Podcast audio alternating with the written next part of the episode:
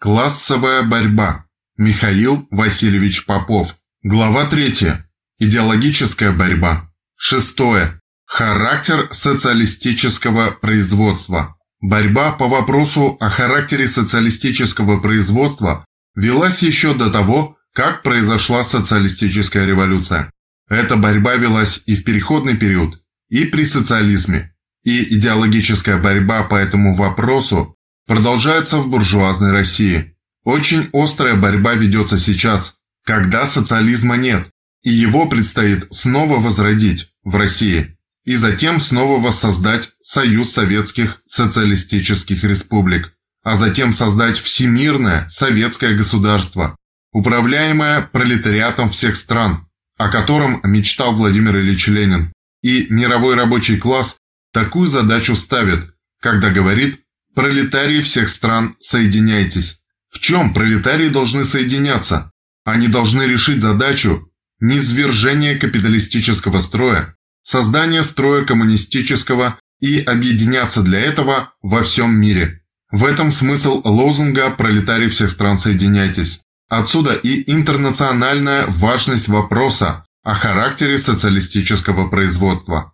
Если вы будете читать Маркса и Энгельса, то нигде вы у них не найдете такой глупости или такой мерзости, что коммунизм, хотя бы и в первой фазе, то есть социализм, это товарное хозяйство. Везде о социалистическом хозяйстве написано, что это хозяйство уже перестало быть товарным, и что стоимость, будучи категорически товарного хозяйства, уже не существует, и что по старинке при социализме называлось в обиходе деньгами, уже соответственно деньгами не является. Я бы также сослался на работу известного ученого Ричарда Ивановича Косолапова «Социализм к вопросам теории».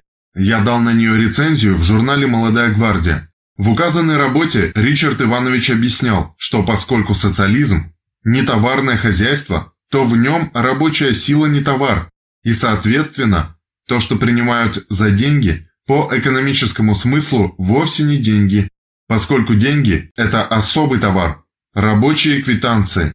И раньше Маркс и Энгельс прямо говорили о рабочих квитанциях, то есть это те свидетельства о вашем трудовом вкладе, которые вы представляете, чтобы получить свою долю из фонда распределения по труду. Другое дело, что их называют по-старому – деньгами, но вы можете говорить «слава Богу», и это не значит, что вы верующий. Или вы можете писать «товарный поезд», а иметь в виду грузовой.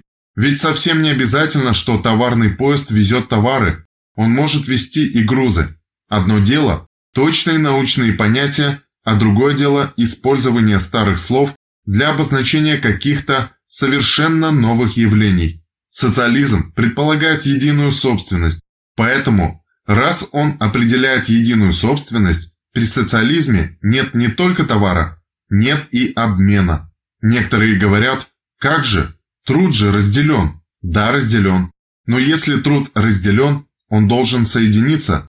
А как соединяются разделенные? При капитализме посредством обмена, при социализме посредством кооперации, которая есть такая форма труда, при которой много лиц планомерно работают в одном или связанных между собой процессах производства. Вот эта самая кооперация и есть экономическая форма существования социалистического, непосредственно общественного производства. Маркс в другом месте писал о том, что всякий непосредственно общественный труд или труд, осуществляющий в достаточно крупном масштабе, нуждается в управлении, которая обеспечивает связь индивидуальных работ и выполняет функции, вытекающие из движения всего производственного организма в целом. Вот это и есть, собственно говоря, определение кооперации.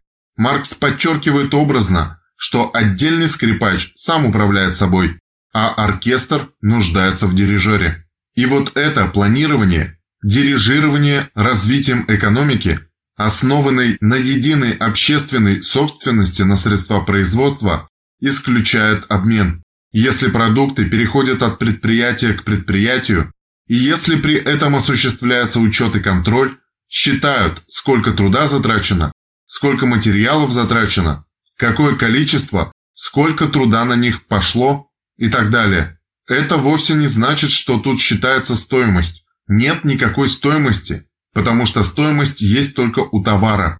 А вечность стоимости в идеологии означает вечность капитала.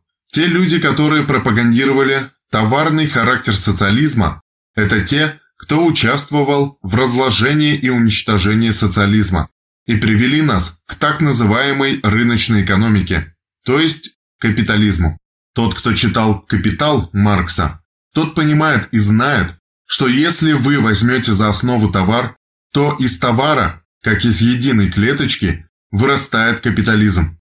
Товар развивается сначала в особый товар, в деньги. Товар развивается в капитал, а капитал развивается в основу капиталистического общества.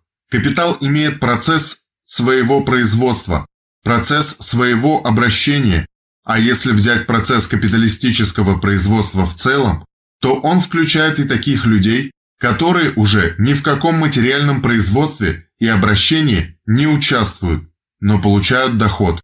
Например, рантье, то есть люди, которые живут на проценты от вкладов в банки или вкладывают в доходные предприятия, не участвуя в их деятельности. Капиталисты уважительно называют их инвесторами. Кто такой инвестор? Это тот, кто ничего не делает и живет на проценты от вложенного капитала. Инвесторы – это паразиты на теле капиталистической экономики, потому что есть промышленные капиталисты, и при том, что они эксплуататоры, они все-таки организовывают производство, они его ведут. А рантье, то есть инвесторы, они ничего не ведут, они не играют никакой положительной роли, они просто обеспечивают себе дополнительный доход без всякого труда, даже без тени всякого труда просто живут на проценты от вложенного денежного ресурса. И это тоже выражение и проявление капиталистического товарного хозяйства. После социалистической революции начинается становление социалистического нетоварного, непосредственно общественного хозяйства. Владимир Ильич Ленин в наказе Совета труда и обороны местным советским учреждениям писал, что государственный продукт Продукт социалистической фабрики, обмениваемый на крестьянское продовольствие, не есть товар в политико-экономическом смысле. Во всяком случае, не только товар, уже не товар, перестает быть товаром. Известны замечания Ленина на книгу Бухарина «Экономика переходного периода». В полном собрании сочинений Ленина этих замечаний нет. Это полное собрание издавалось при Хрущеве, и оттуда, видимо, выкинули кое-что, что не соответствовало представлениям Хрущева о том, что должен был писать или говорить Ленин. А действительно полным собранием сочинений Ленина является издание «Ленинский сборник». Туда помещаются произведения Ленина по мере их нахождения. Как найдут какие-либо еще новые записи или статьи, заметки Ленина, так их и собирают в очередной том.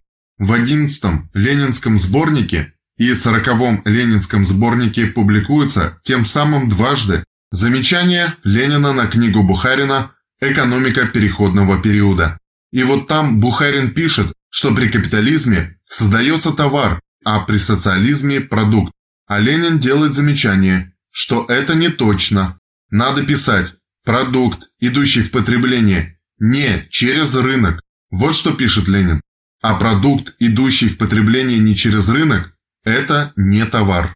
Теперь, что касается того, какова судьба товарности. Пока есть элементы товарности, то это переходный период. Когда же переходный период заканчивается, остается отпечаток товарности. Этот отпечаток называется моментом товарности. Я хочу обратить ваше внимание на книгу, которая висит на сайте Московского отделения Фонда Рабочей Академии в разделе «Библиотека», которая называется «Диалектика капитализма и социализма». Автор Смирнов и Попов. Эта книга двойная. Первую часть составляет книга профессора Игоря Константиновича Смирнова «Метод исследования экономического закона движения капитализма в капитале Карла Маркса», в которой показано, что основным законом капитализма является не закон прибавочной стоимости, а закон стоимости. Я имею в виду, что если у вас есть товар, стоимость развивается постепенно в прибавочную стоимость и в капитал.